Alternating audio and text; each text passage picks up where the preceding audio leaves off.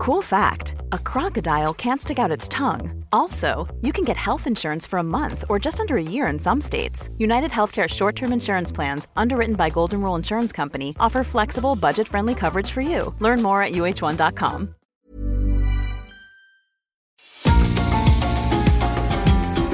GastroLab es un lugar donde cabemos todos.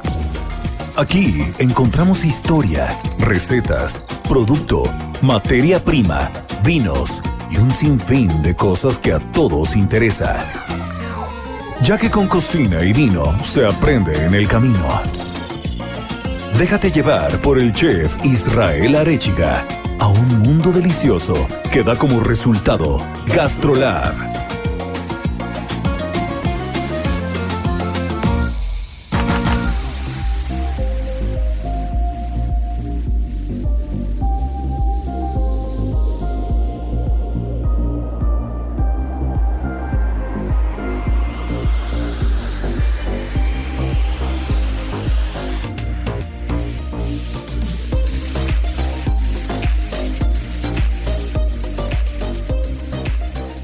de GastroLab, ya es fin de semana, ya estamos aquí reunidos alrededor del micrófono, del sartén, de la estufa, del horno, de la freidora, de todo mi querida Miriam Lira, editora de GastroLab, porque cada fin de semana nos tenemos que juntar alrededor de la cocina. ¿Estamos de acuerdo o no estamos de acuerdo? Hola, ¿qué tal a todos nuestros amigos de GastroLab? Estamos felices de compartir como siempre con ustedes el fin de semana. Ya tienen a su costado su agüita de Jamaica, su cervecita. Cuéntenos con qué nos están acompañando este fin de semana. Y pues yo feliz de la vida de compartir contigo, Irra, porque como bien dices, alrededor de la mesa todo es más rico, todo es mejor, todo fluye, las pláticas se hacen eternas. ¿Qué más queremos? ¿Sabes yo qué, qué más quiero, mi querida Miri? Un gelato. Híjole, yo también, y para estas épocas de tanto calor, que qué bárbaro, se antoja, pero para comerse cinco al hilo, ¿a poco no? Y es que, ¿sabes qué? Cuando, cuando ojeamos las páginas de Gastrolab, que me encanta, que invariablemente esa es la parte, esa es la parte rica cuando uno lee y cuando uno empieza eh, a transportarse, ¿no? Mediante las páginas a algún otro lugar, uno empieza a salivar, uno empieza a imaginarse los sabores, imaginarse las texturas y el simple hecho de ver la portada de Gastrolab de este fin de semana, de ver este gelato que, que, sin haberlo probado yo imagino que debe ser de chocolate o debe ser de avellana, alguna cosa de ahí, de verdad se me hace agua la boca porque qué delicia el tener uno de los grandes productos, una de las grandes invenciones de la gastronomía y en estos calores uno de los oasis en este desierto que se llama calor, ¿no? Sí, fíjate que tuvimos mucha, mucha fortuna, porque fíjate que a raíz de la pandemia nos dimos cuenta que no tenemos límites. Entonces podemos platicar con quien queramos alrededor del mundo. La verdad es que si algo bueno dejó estos años de tanta incertidumbre fue que podemos estar conectados de mil formas y el Zoom, el teléfono y demás nos hace estar todos muy unidos. Y justamente tenemos en entrevista a uno de los grandes heladeros del mundo, a un italiano que se llama Sergio Dondoli, que qué bárbaro. Él es uno de los másters, de los mejores maestros heladeros que pueden existir y pues justamente nos explicó cuáles son los secretos alrededor de los gelatos o de los helados. Y a ver, ahora sí que suelta la sopa, Miri, ¿cuál es el secreto? Pues mira, él lo que nos ha estado diciendo estos días que hemos platicado con él, porque no solamente ha sido uno, porque ya sabes que a raíz de que nosotros empezamos a ser amigos, ya se vuelven como parte de Gastrolab para siempre y ya estamos siempre en contacto. Y justo una de las cosas que nos dice es que todos los productos tienen que ser naturales, todos los ingredientes. Él nos decía que los helados convencionales, el 30% nada más utiliza frutas naturales y entonces que para que sea un helado de calidad, un gelato de verdad que sea artesanal, que pueda tener este nombre, tiene que tener al menos 65% de fruta natural. No importa el color que tome, no importa incluso en algunas ocasiones hasta la textura, todo tiene que ver con el ingrediente y lo que este ingrediente quiera ir soltando naturalmente. Sobre todo, ah, una cosa que rescato mucho del artículo y que me encantó es cómo se marca la diferencia entre lo que es el ice cream, que, que para él sería como esta parte, digamos, globalizada del helado, esta parte comercial, contra el helado artesanal per se, ¿no? Exacto.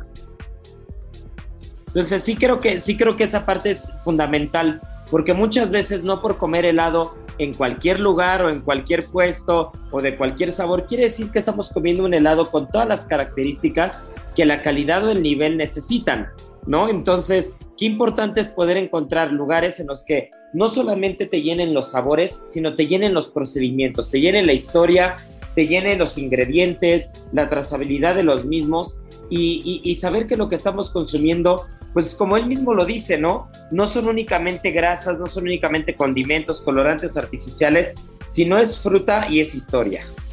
Así es, y él tiene una historia súper, súper interesante porque su familia, toda su familia era restaurantera, pero él ya cuando estaba en sus años 30, pues ya estaba como con dos restaurantes este, pues italianos, él tiene sus locales en, en San Gimignano, en la Toscana, al sur de Florencia, y pues él lo que decía es que estaba buscando un postre que fuera emblemático, ¿no? Algo que le diera el toque especial a sus ya dos, pues, restaurantes que tenía en marcha, y pues pues al momento que él pedía pues la receta del helado, pues nadie quería pasársela porque pues los italianos así igual que con la pizza son súper celosos con estas recetas. Entonces él empezó a pedir recetas de helado, de gelatos, nadie se la quería pasar, incluso familiares, y pues dijo, pues ¿qué tengo que hacer? Ahí está el secreto del negocio, tengo que encontrar la manera de generar mi propia receta secreta. Y empezó a estudiar muchísimo, se metió a los libros, empezó a ver las raíces, empezó estudiar ingredientes. Y cuál fue su sorpresa que unos años después el gelato era la estrella de estos dos restaurantes. Y pues qué dijo, pues ni modo, vamos a tener que dejar un poco de lado estos dos restaurantes y poner toda la atención a la gelatería. Y fue así como empezó él a generar algunos de los sabores más emblemáticos que tiene desde nieves, porque también hace a base de agua, hasta los pues muy, muy tradicionales italianos que son los gelatos, para hacer algunas de las combinaciones más excéntricas y más deliciosas con aceite de oliva y uno que tiene muy, muy especial que es de azafrán y piñones, que incluso este gelato ya se ha vuelto una marca registrada para él de lo espectacular que le queda. Y que le llama en la crema de Santa Fina, ¿no? Que, Así es. Que me parece de verdad una de las cosas más ricas, porque alguna vez, hace muchos años, probé por primera vez el azafrán en un postre. Recuerdo que era un postre que tenía jitomate y azafrán, y no sabes quién lo cura, o sea, que, que, que ahora sí que la epifanía que te causa el encontrar una especia que normalmente ves en algunos arroces como la paella o en algunos ingredientes muy puntuales, mezclado con algunos ingredientes, sobre todo de origen salado, pero encontrar un postre que tenga azafrán es una cosa abismal, ¿no? Y también una de las cosas que me encantó era la equivalencia que quiere encontrar con la palabra gelato con espagueti, ¿no? Sí, sí, sí, es súper interesante porque lo que dice es que esta palabra no debería tener una traducción. Y así como el espagueti es mundialmente conocido, el gelato debería tomar esta importancia y tener ese significado a ese grado, ¿no?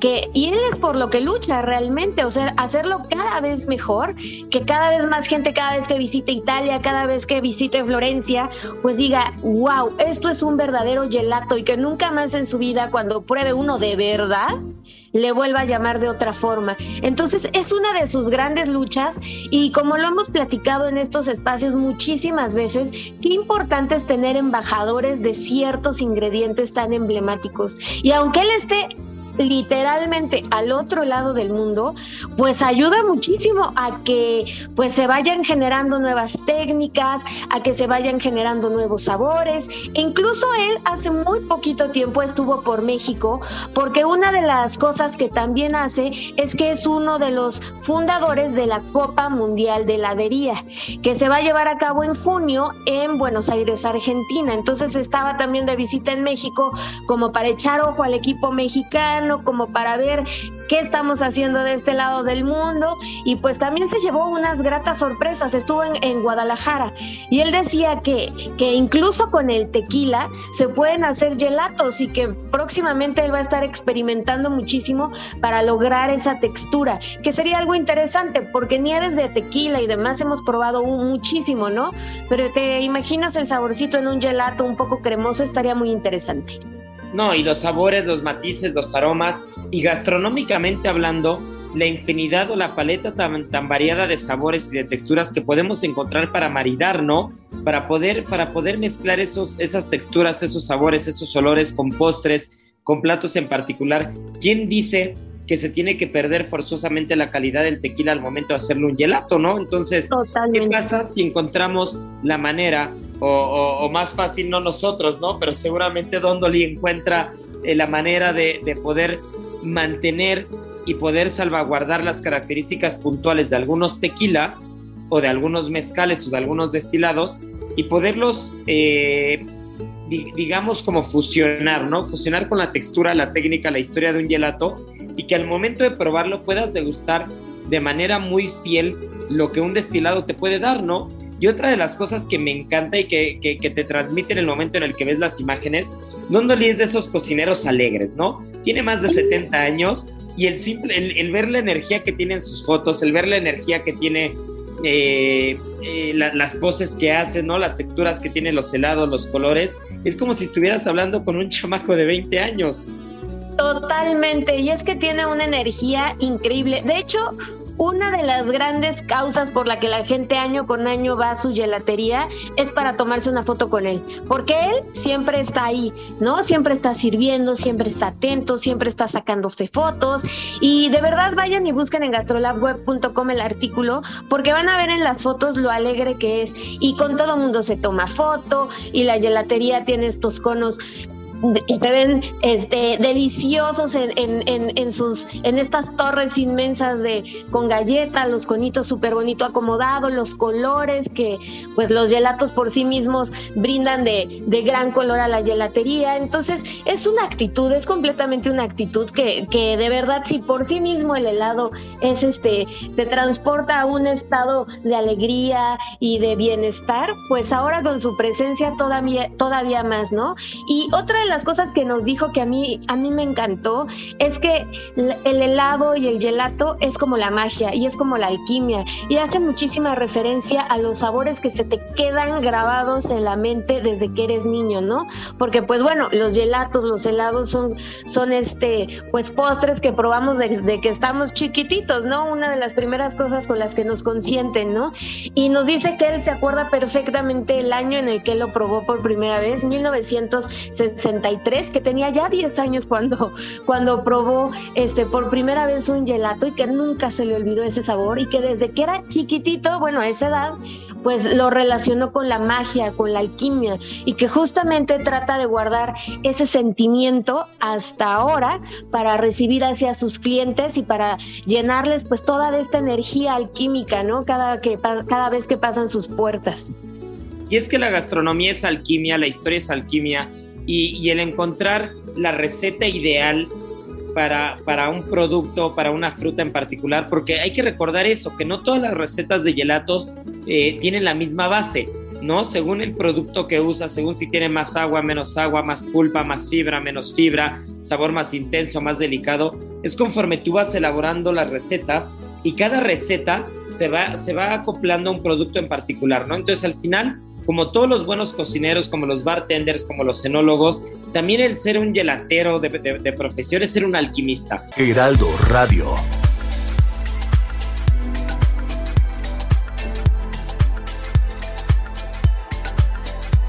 Y sabes también que otra cosa, mi querida Midi, se requiere mucha alquimia, se requiere mucha historia y se requiere mucha capacidad para discernir entre aromas y otros, los aromas de las ciudades.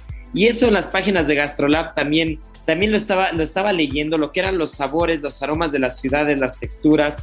Y me recuerda un poco al tema de la sinestesia que nuestra querida Gaby, Gaby Ruiz de GastroLab eh, pues ya nos ha platicado anteriormente en las páginas de GastroLab y en los programas en GastroLab TV, que recordamos que ahí la tenemos cada semana con el equipo. Pero, pero qué importante es el poder eh, definir o el poder atañarle un sabor o un aroma alguna ciudad. Por ejemplo, para ti, la Ciudad de México, si tuviera que tener un aroma o un sabor, ¿cuál sería? Híjole, está difícil esa pregunta, pero yo creo que me olería a tacos, completamente a tacos. Sí, sí, sí, y específicamente tal vez un poco grasosito, un taco de suadero. Yo sé que tal vez no suena muy atractivo al escucharlo de primera instancia, pero a mí me olería eso. También mucho a las calles, pues en todas encuentras un puestito y demás, entonces tal vez también un poco ahumadito, a tortillita. Yo creo que para mí eso. ¿Para ti? Yo te iba a decir tacos al pastor o algo muy curioso, pero ¿sabes a qué me olería? Me olería al carrito de los camotes cuando va pasando, chiflando, espantando a todo mundo en la calle. Es, es, es, un aroma que me queda muy grabado de las calles de la ciudad, ¿no? Es, es, un aroma que está como muy presente. Así como si me dijeras Yucatán, yo te diría que es achiote, como si me dijeras Oaxaca, yo diría que es apasilla mije, como si me dijeras Baja California, diría que atún, ¿no? Para ti, por ejemplo, ¿qué otros estados o ciudades tienen aromas o sabores muy puntuales? Por ejemplo, Puebla, me olería un mole así súper delicioso, tal vez. Ah, en em, controversias, ¿eh? Entre si el mole poblano o el oaxaqueño, me late, me late las controversias. ¿Qué otro se te ocurre a ti? Mira, yo creo, yo creo que, por ejemplo, no sé, eh, siento que, la parte norestense del país olería carnita asada, ¿no? Como a la nafre. 100%. Siento que la nafre no puede faltar en esa zona o Veracruz a un pescado empapelado, así como cuando abres el pescado empapelado y sueltas aromas y le pusiste laurel, si tiene un poquito de, si tiene alguna aceituna, alguna alcaparra, algún guachinango de la zona del Golfo. a mí Veracruz, a mí Veracruz a café y específicamente cuando pides tu café en la parroquia, ya sabes que con tu cucharita le pegas al, al vasito, a mí eso, eso me remonta. ¿Sabes yo que hubiera dicho café Chiapas? Para mí Chiapas hubiera dicho café, pero, pero qué importante y qué rico, ¿no? Qué rico es que cada quien tiene su, forma de relacionar los países, las ciudades, las zonas, los aromas, los sabores. Y qué rico es disfrutar de eso, porque la memoria, la memoria olfativa, la memoria gustativa es una de las más fuertes, lo hemos dicho muchas veces. Y el sabor de las ciudades que justo nuestra adorada Erika Chulini, que es una gran cocinera y que también pues nos va contando sus experiencias y lo que va sintiendo con muchas cosas, pues nos hace llevar y nos hace transportar a estos, a estos lugares y estos aromas y sabores que a veces uno deja de lado, pero cuando viaja los liga automáticamente, ¿no? Sí, es un textazo, también vayan a verlo porque de verdad que te hace ver la comida desde otra perspectiva, abrir los sentidos, conectarte con lo que estás viendo, con lo que estás sintiendo, con lo que estás oliendo e incluso con lo que estás probando y amarrar la cocina con otra perspectiva, ¿no? No solamente con este acto tan genuino que es alimentarnos, sino darle un sentido completamente emocional que nos traslada, como tú dices, a puntos que nunca se te olvidan, simple y sencillamente. Por ejemplo, si me dijeras a mí de España, yo diría que sabe a jamón serrano. O sea, pero no, no lo, no, ajá, o sea, no, no lo dudaría ni tantito. Si me dices España, automáticamente ya estoy salivando como la parte salina de los curados, de los embutidos, aunque probablemente, aunque no sea exactamente, aunque no sea lo que más disfrute de España, a eso me sabe, ¿no? Y, hablar de Francia, y, de Francia y el foie gras, el vino tinto, y hablar de Italia y una buena lasaña, o sea, realmente son cosas que tienes totalmente ligadas y, qué curioso es que, que el cerebro funcione de esa manera. Qué, curioso y qué maravilloso, diría yo, porque de verdad que ahí le damos sentido completamente a nuestro amor por la gastronomía, ¿no? Que tanto lo hemos, hemos platicado, como, como esos sabores, esos olores, pues te hacen hacer cosas y recordar y volver a vivir. Y entonces, pues un plato que te hace a tu mamá, como platicábamos en el programa pasado, pues se vuelve irreemplazable y pues insuperable también. ¿Sabes también que es insuperable, mi querida Miri? Las nueces en la famosísima ensalada, ya sea con manzana, ya sea con cerezas, ya sea con durazno, pero las nueces de las ensaladas caseras son, insuperables. Y es que uno de los datos curiosos que traen en GastroLab, que también me encanta, porque yo soy mucho de historia, de fechas, de datos, y es que el 17 de mayo justo es el Día de la Nuez, ¿no? y México, México es uno de los países, sobre todo en la parte norte de México, que, los nogales, bueno, hay extensiones enormes, interminables de nogales, y las nueces que se dan en este país no tienen nada que pedirle a las de ningún otro, ¿eh? Las de ningún otro y además, o sea, es un ingrediente que es completamente utilizable para lo que quieras, ¿no? En todos lados las puedes ocupar, en botanitas, en dulces, en pasteles, en nieves, en gelatos, en paletas, en lo que quieras. En lo que quieras puedes ocuparlas y siempre el saborcito es inigualable. O sea, desde el momento en el que uno prueba un platillo en donde hay nuez, Luego, luego el saborcito, aunque es, aunque en algunas, en, algunas ocasiones, en algunos platillos llega a ser muy sutil, es uno de los, eh, uno de los sabores muy bien identificables. No, y sabes que es interesantísimo que muchos estados, por ejemplo Chihuahua, tiene incluso festivales alrededor de la nuez, ¿no? Tiene festivales, platos muy puntuales, eh, ciudades como Delicias en Chihuahua, que la nuez no puede faltar, ¿no? Que realmente es uno de los ingredientes clave de la gastronomía y que si, que si lo sabes mezclar no únicamente con ingredientes dulces, sino con ingredientes salados, con ciertos quesos, con ciertos vinos, tenemos una versatilidad abismal con un producto que dicho sea de paso el origen del nogal, eh, el, nogal de la pecana, de la nuez pecana, es el único nogal de origen americano, ¿no? Entonces, imagínate qué, qué, qué gloria tener este árbol con este fruto seco, con estas propiedades tanto gastronómicas como saludables y que realmente es uno de los productos que, que lo puedes mezclar con lo que sea y que tiene una versatilidad enorme en la cocina. Sí, y también es muy saludable y también tiene una historia ahí curiosona, porque además de que pues tiene gran cantidad de calcio, de magnesio, de potasio, fíjate que desde los griegos y de los romanos, que pues tenían, encontraban en, algunas nueces esta forma muy parecida al cerebro, lo relacionaban mucho para que tuviera beneficios cognitivos. Entonces, desde entonces ya nada más identificaban esto y decían, ah, bueno, pues tiene forma de cerebrito, ha de ser bueno también para nuestra mente. Y pues sí, tenían razón porque sí ayuda mucho. ¿Y sabes qué es bueno para nuestra mente, mi querida Miri, antes de irnos eh, a comerciales, porque se nos está yendo la primera mitad del programa? Que nos recuerdes las redes de Gastrolab, porque si le quieren echar un ojo a alguna receta con nuez, alguna receta de gelato, alguna receta con mango, con productos, con especias, con lo que sea, estoy seguro que van a encontrar algo. Sí, pues no dejen de visitarnos en gastrolabweb.com, ahí los esperamos. Y si lo de ustedes son las redes sociales, arroba Heraldo Gastrolab en Instagram, Gastrolab en TikTok y Gastrolab también en Facebook. Así es que ahí los esperamos con muchísimo gusto. Pues nada, pues no se nos despeguen, mi querida Miri, muchas gracias por ilustrarnos con las páginas de Gastrolab, ilustrarnos con, con, con, todo este conocimiento y esta cosa tan rica que es la gastronomía en las páginas de Gastrolab. Y no se nos despeguen porque volvemos con la segunda parte. Vamos a tener un cocinerazo desde Guatemala. Nuestro querido Beto Ballesteros, que tiene también su columna, que, que, que cuando la vean en Gastrolab no se la pueden perder porque es una delicia. Y bueno, también tenemos a Marianita Ruiz con uno de los quesos más peculiares, más particulares, más raros y, probablemente que más opiniones divididas pueden generar en toda la gastronomía. Así que bueno, no se nos despeguen porque apenas vamos para la segunda parte y eso está buenísimo. Gastrolab es un lugar donde cabemos todos. Vamos a una pausa y regresamos.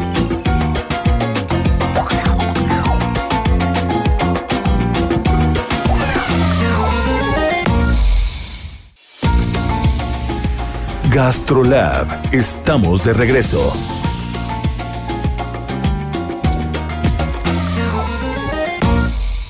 ¿Sabías que puedes hacer una deliciosa tarta de peras? Si deseas disfrutar de un postre delicioso y nutritivo, este platillo es para ti.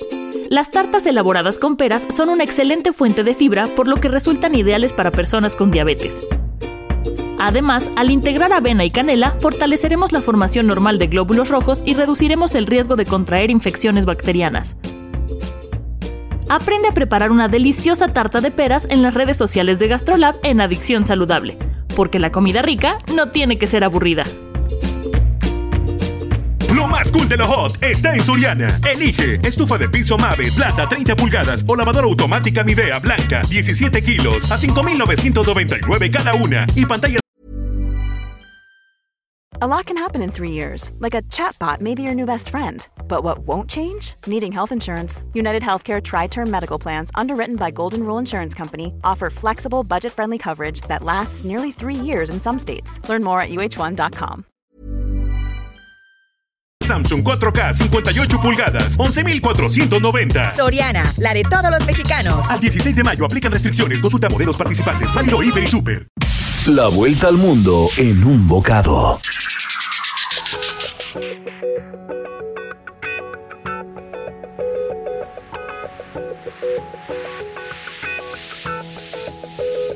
Bueno amigos, pues ya estamos de vuelta, ya volvimos de comerciales y aquí tenemos a uno de los miembros de Gastrolab del Print, que, que si no han leído sus columnas, de verdad tienen que echarle un ojo porque es una delicia leerlo.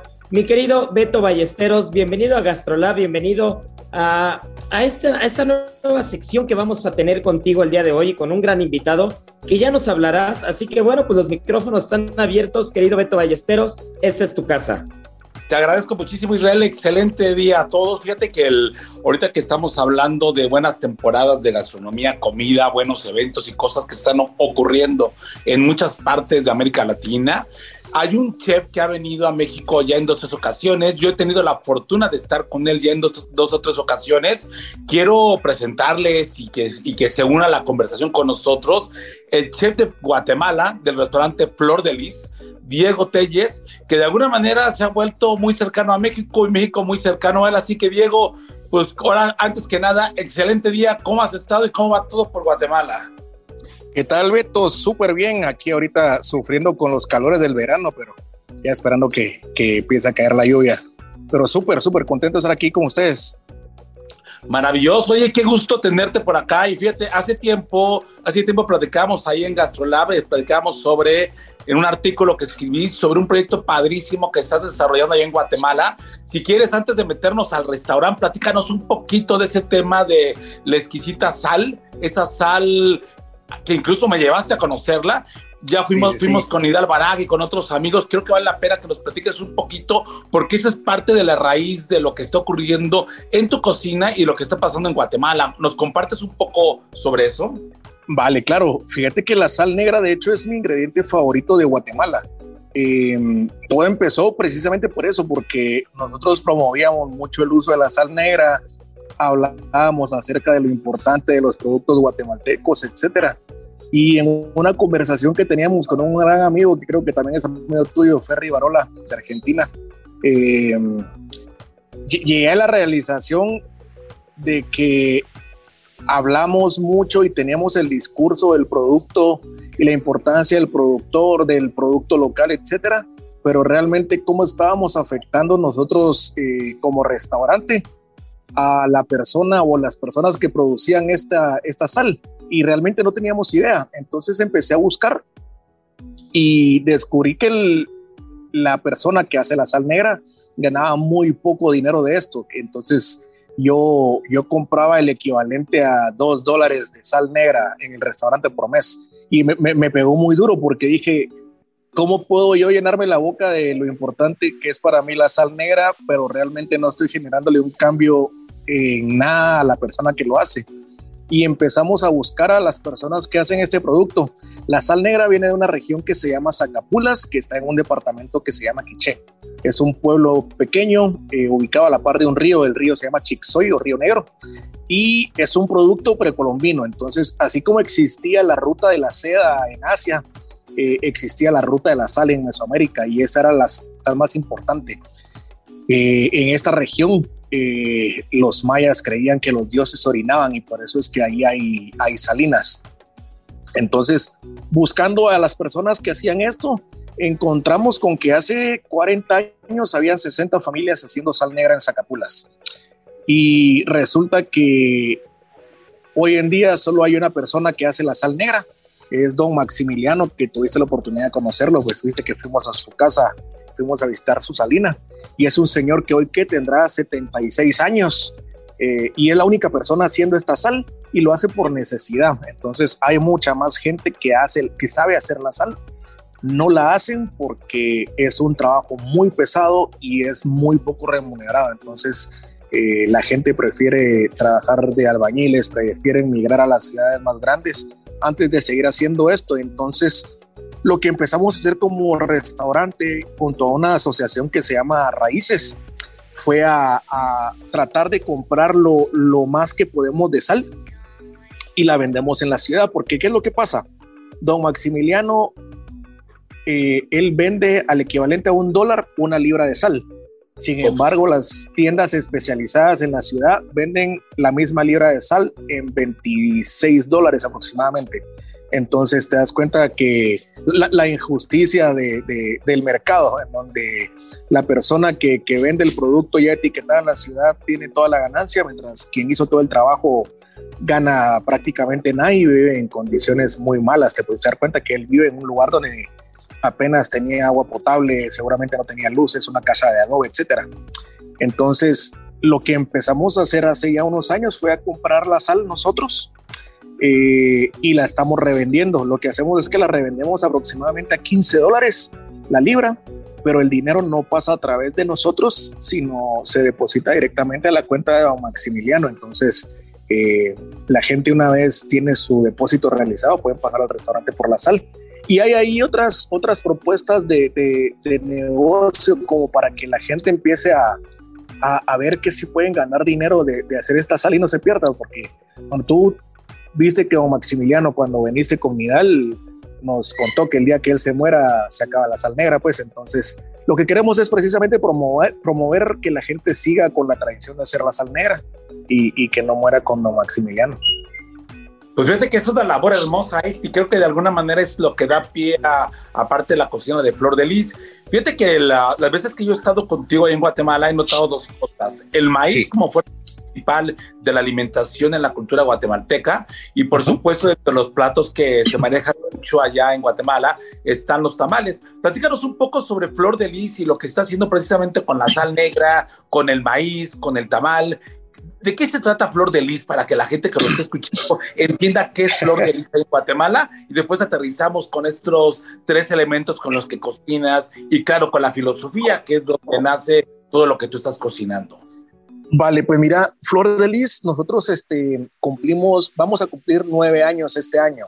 Y realmente el restaurante no surgió con la idea de ser o convertirse en lo que es hoy en día lo que hacemos hoy es trabajar alrededor de la cultura maya, eh, inspirados en el libro de la, de la, cultura maya quiché, el Popol Vuh, y contamos a través de nuestros platos historias inspirados en este libro y en general en la cosmovisión maya. Eh, eh, entonces, obviamente para nosotros, el Popol Vuh dice que los hombres fuimos creados a partir de, del maíz que fue molido nueve veces por Ismocané que es la madre de la creación y que con esa, con esa masa ella crea al hombre. Entonces, el maíz es muy importante dentro de la, dentro de la gastronomía guatemalteca, y así como es en México y en el resto de, de, Mesoamérica. Eh, y básicamente, pues es, es, es, eh, es también la base de nuestro menú. Nosotros utilizamos muchísimo maíz de hecho, hemos tenido pláticas contigo que, muchas veces no te das cuenta de cuánto maíz comiste en el menú porque está trabajado muy diferente. Entonces, al final, comiste muchísimo maíz y no te diste cuenta. Eh, Así las texturas tratamos de incluso los procesos con los que trabajas el maíz. sí, verdad que últimamente tenemos el, este proceso del ajo negro, se lo aplicamos al maíz con Carlos, que también es otro personaje que, ya conociste. Y pues lo que se hace básicamente lo que se hace básicamente es este aplicarle el mismo proceso del ajo negro al, maíz y lo ponemos a 70 grados durante un mes, eh, eso empacado al vacío. Y ahí pues eh, se transforma el maíz y, da otras, otros sabores, otras, otras texturas y, otros aromas. Y, a eso lo, aplicamos a un plato que tenemos en el, en el menú ahora. Oye, una pregunta. Fíjate que mucha gente me pregunta si Flor de Lis es un restaurante de cocina tradicional o es un restaurante de vanguardia o es un restaurante creativo. ¿Cómo describirías tú? Porque muchas veces pasa, terriblemente pasa, que la gente quiere ponerle calificativos a los restaurantes, ¿no? O sea, quieren como etiquetarlos. Pero yo más bien, en lugar de etiquetarlos, yo más bien preguntaría, ¿cómo describirías tú qué es la cocina de Flor de Lis? Porque, por ejemplo, los que han logrado ver las fotografías de tus platos, llama mucho la atención esos conitos verdes rellenos de anca de rana, o sea, que dan mucho para entender, pero pues hay que entender un poquito la historia. ¿Cómo es la cocina de Flor de Lis? ¿Cómo la describes tú? Mira, yo realmente, a ver, decís que no te gusta etiquetar, pero la verdad es que para mí la, forma más fácil de describir lo que hacemos es cocina guatemalteca de autor. Lo que vas a comer en Flor de Lis solo lo vas a comer acá, no lo vas a encontrar en otro lugar. Eh, sí aplicamos técnicas que, son ancestrales en el restaurante, sí aplicamos algunas recetas de recados tradicionales a, nuestro plato, pero lo que buscamos fue como, como romper el paradigma que se tiene de la cocina guatemalteca como, como tradicional y únicamente tradicional, porque en Guatemala realmente no existe una evolución de la comida o de la cocina. Y nosotros pues queríamos, queríamos ahí romper un poquito con, con, esos paradigmas, esas formas de pensar y esos dogmas que, que no dejaban que la, que la cocina evolucione. Entonces, aplicamos técnicas modernas, técnicas ancestrales, ingredientes guatemaltecos, historias guatemaltecas a, a, nuestros platos y pues va surgiendo lo que, lo que has visto ahí en, en nuestro menú.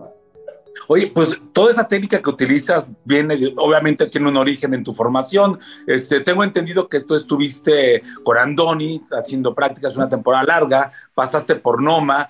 De ahí fue donde aprendiste toda esta técnica que utilizas ahora con los productos guatemaltecos. Ah, qué difícil la pregunta, porque no, no, fíjate que realmente no. A ver, lo que aprendí con ellos y, bueno, mi, gran escuela, siempre lo he dicho, ha sido Mugaritz. Eh, pero realmente más que aprender técnicas fue aprender filosofías de trabajo, eh, estéticas, etcétera. Eh, y todo, toda esa filosofía la aplicamos aquí al restaurante. Entonces, si te das cuenta, nuestros platos están desnudos de todo adorno, no tienen, no tienen distractores, no tienen polvos, no tienen flores, en nuestros platos eh, vas a ver tres, cuatro elementos máximo. Entonces tratamos de, desnudar lo más que podemos nuestra cocina y ser lo más honestos posible. Pero, pero pues sí, e, e, es, es, es eso. Creo que eso fue lo que aprendí en estos lugares. Eh, la, filosofía de trabajo, más, que técnicas. No, porque al final, este, no puedo aplicar las mismas técnicas porque ellos tienen cocinas que valen cientos de miles de euros. Yo Esa la parte Tu cocina tiene menos juguetitos que otras y logras hacer cosas maravillosas con ella. Yo creo que es donde la creatividad y el aprendizaje te lleva a, con tan pocos instrumentos de cocina a hacer cosas maravillosas, ¿no? Y, a ver, fíjate que para mí eso me frustraba al inicio porque yo decía, yo cómo quiero hacer cosas que se vean espectaculares, que la gente se pregunte cómo hicieron esto. Y decían, no voy a poder hacer, tener una cocina como estas eh, de los grandes restaurantes. Y al final, pues, eh, para nosotros fue, fue, fue un reto porque la gana la teníamos y tuvimos que inventarnos los procesos, las formas de ir haciendo eh, las cosas que, que, vas viendo que, que, hacemos en nuestro menú. Y, de hecho, una de las, de las historias que más gracia me causa con esto es la vez que, que vino Daniel Nates de, de, de, Maizal allá en Puebla, que de hecho me alegra mucho que no sé si has visto que tiene un plato al que le está poniendo sal negra, que yo le llevé la última vez una piedra de sal negra y la salsa negra también. Pues él vino al restaurante y, y, venía con un montón de cosas para preparar en máquinas que no tengo y él me decía, cabrón, por lo que miro que publicas en, en, en, el Instagram del restaurante, yo creí que tenías todos los juguetes del mundo en la cocina y, y resulta que no, pues o sea, nos buscamos la vida para ver cómo lo vamos haciendo. Pues bueno, pero, fíjate, esto que te pasó con Nates este, va a pasar próximamente, ahora que tienes unos visitantes maravillosos la próxima semana. con los coli. Por ahí, vi por ahí en las redes sociales que están yendo los coli, que por cierto acaban de estar cocinando hace unos días con Chef Israel, y pues ahora van a estar contigo. O sea, ¿qué estás haciendo tú? ¿Qué está pasando con la cocina guatemalteca? ¿Por qué los coli? ¿Por qué tanto movimiento allá? ¿Por qué Daniel Nates? ¿A dónde vas tú con tu proyecto de cocina? A ver, mira, es em, después de haber estado en esos grandes restaurantes en, Europa, pues tuve la fortuna de conocer a muchísimos cocineros que, que hoy día son quienes llevan las grandes cocinas en Latinoamérica. Eh, y tengo la fortuna de, ser amigo de muchos de ellos. Y la razón por la que abrí el restaurante era porque cuando yo estaba en Europa, todo el mundo conocía la cocina mexicana, todo el mundo conocía cocina eh, japonesa, cocina italiana, cocina española. Y a mí no me cabía en la cabeza que con la historia gastronómica que tiene Guatemala, no, no, nadie conozca nada de Guatemala. Entonces, este, empezamos a invitar amigos y, y, pues. No, pues maravilloso. Ahorita hay mucho que platicar. Yo creo que vamos este, conversando en próximas ocasiones sobre todas estas maravillosas historias. Creo que hay que tanto que compartir sobre lo que está pasando en la cocina guatemalteca. Pero por lo pronto hacemos una pausa en la conversación. Continuaremos otro día, Diego. Y la verdad, este, qué gusto tenerte aquí con nosotros en la radio. Qué gusto tener esta conversación. Y pues habrá muchas historias que seguir tejiendo juntos te agradezco muchísimo, este, Diego, por estos minutos. Este, Israel, no sé qué te ha parecido conocer a la distancia a un querido amigo que esperemos pronto tenerlo por acá, por México. No, pues muchas gracias, gracias, querido Diego, por tomarnos la llamada, gracias por, por colaborar estos minutos en Gastrolab Radio, por, por ser parte un poquito de la historia de este programa y sobre todo por enseñarnos un poquito, dejarnos entrever solo una cucharada de lo que es la cocina en tu tierra, lo que es lo que son los productos, lo que es tu tierra, lo que es tu restaurante. Y estoy seguro que esa cena con los Coli va a ser un espectáculo. Eh, de los Coli ya los tuvimos recientemente, ya los dijo Beto, son grandes cocineros, grandes personas y, estoy seguro que pronto nos veremos también nosotros y haremos algo juntos. Así que bueno, pues esto es, esta es tu casa, son tus micrófonos y gracias por, por atendernos. Les agradezco mucho por el espacio también cuando estén por acá. Maravilloso, pues estamos en comunicación. Excelente día, Diego, y seguimos al habla. Gracias a Gastrolab y bueno, seguimos, continuamos Israel. Buena tarde. Pues continuamos, querido Beto. Gracias, gracias por esta entrevista. Gracias por acercarnos con cocineros que están haciendo las cosas de gran manera en América Latina. Ya sabemos que, todo lo que se hace en Latinoamérica, lo que se hace en México, lo que hace cerca de nuestra tierra, es digno de resaltar. Y, qué bueno que nos acerques, qué bueno que nos acerques, querido Beto, que nos hagas que nos hagas escuchar un poquito de, de todo lo que tienen que platicar los grandes cocineros que a veces eh, no se voltea a ver y que están haciendo con poco demasiado. Así es, tal cual. Pues bueno, pues ahora sí, les dejo los micrófonos. Excelente día a todos. Abrazo fuerte. Pues gracias, Beto. Abrazo grande. En Soriana sabemos lo que te gusta. Lleva el segundo al 50% de descuento en shampoos Pantene y Head and Shoulders de 640 mililitros o más. Todo el afeitado Gillette, alimento seco Pedigree, Dog Chow y ganador de 4 kilos y detergente líquido Ace y Ariel. Soriana, la de todos los mexicanos. A mayo 16. Aplica restricciones. Válido en Hiper y Super. Y ahora, el sabor oculto.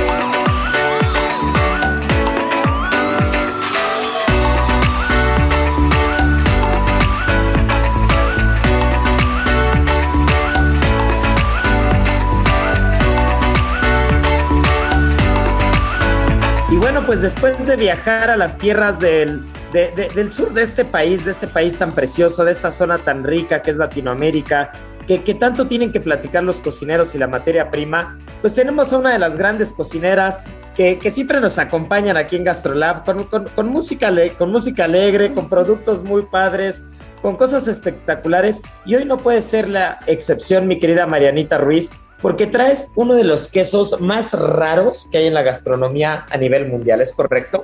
Es correcto. El día de hoy les traigo un queso que se llama Casu Marzu, que significa queso podrido. Literal. Literal queso podrido. Y eh, este queso es de la exclusivamente de la isla de Cerdeña y forma parte del patrimonio gastronómico de Cerdeña.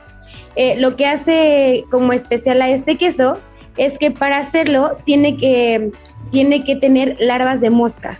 El proceso es que tiene un, olor muy fuerte, entonces como que las moscas atraen a más moscas y lo dejan vivir sobre el queso y va dejando huevecillos para que eh, entre como en estado de descomposición un poco y lo dejan madurar de 90 días.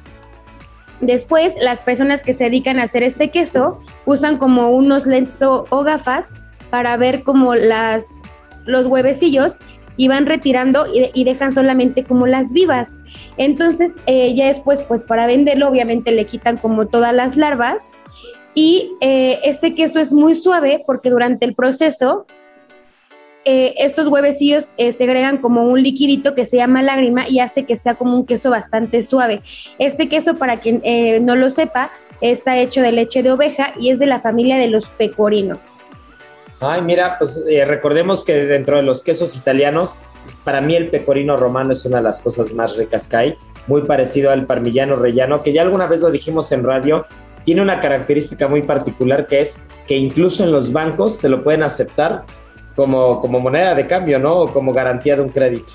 Sí, este queso por su forma de, bueno, más bien por su proceso de elaboración tan peculiar, está prohibido en algunas partes de la Unión Europea porque obviamente no cumple pues como con los estándares de, de salubridad que tienen como muchos países, entonces no se vende pues más que en, en, en Cerdeña y lugares como alrededor. Y eh, este queso lo ocupaban muchísimo por forma de celebración, eh, específicamente para las bodas y para cosas como muy, muy como específicas, muy importantes. Solo que eh, obviamente como en muchos productos extraños para nosotros, este queso tiene como un efecto secundario, sobre todo si no estás como acostumbrado en tu alimentación a este tipo de fermentaciones, por así decirlo, y es que te puede causar, si comes demasiado, te puede causar obviamente un poco de dolor de estómago, de cabeza, incluso un poco de vómito y de diarrea. Porque pues no dejemos de lado que obviamente pues son larvas de moscas lo que hacen que este queso fermente. Sí, incluso parasitación, ¿no? Sí. O sea, el tema de los parásitos es muy delicado y, y pues bueno, al final cada quien puede tener su propio criterio al respecto. Creo que los productos tan peculiares o tan particulares o los productos que tienen un origen tan raro eh, como siempre tienen que ser responsabilidad de quien los consume, ¿no? Entonces, eh, nosotros platicamos un poquito de lo que es, pero cada quien decide si quiere una taza de café de civeta o si quiere un poco de Marzu, ¿no? Pero bueno, pues gracias por escucharnos. El programa se nos está yendo, Marianiki, Miri, toda la producción, se nos está yendo el programa, pero no nos podemos ir sin que antes nos digan la adivinanza del día. ¿Les late?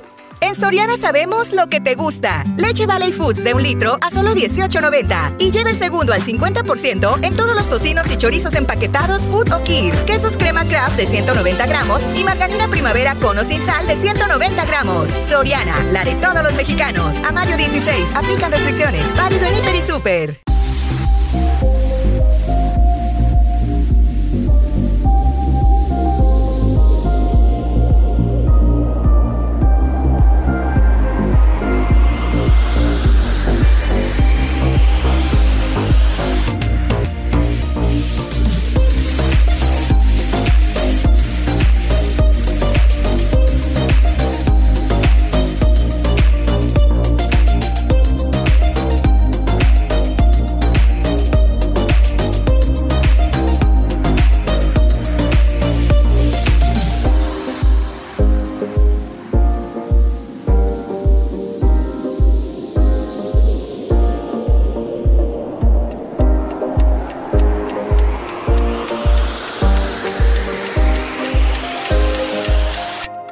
Entonces, bueno, la adivinanza va a ser, hay un queso muy particular, y hablando de quesos muy particular, que se tiene que, se tiene que madurar únicamente en cuevas de origen natural en el norte de España.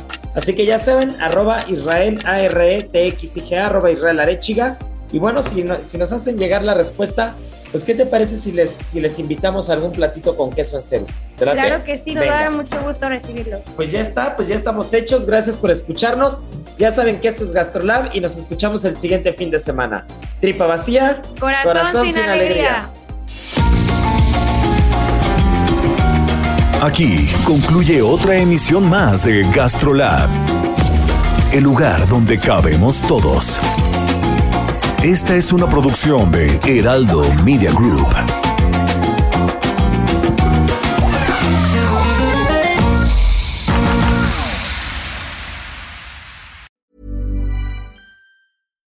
Botox Cosmetic, out of botulinum toxin A, FDA approved for over 20 years. So, talk to your specialist to see if Botox Cosmetic is right for you.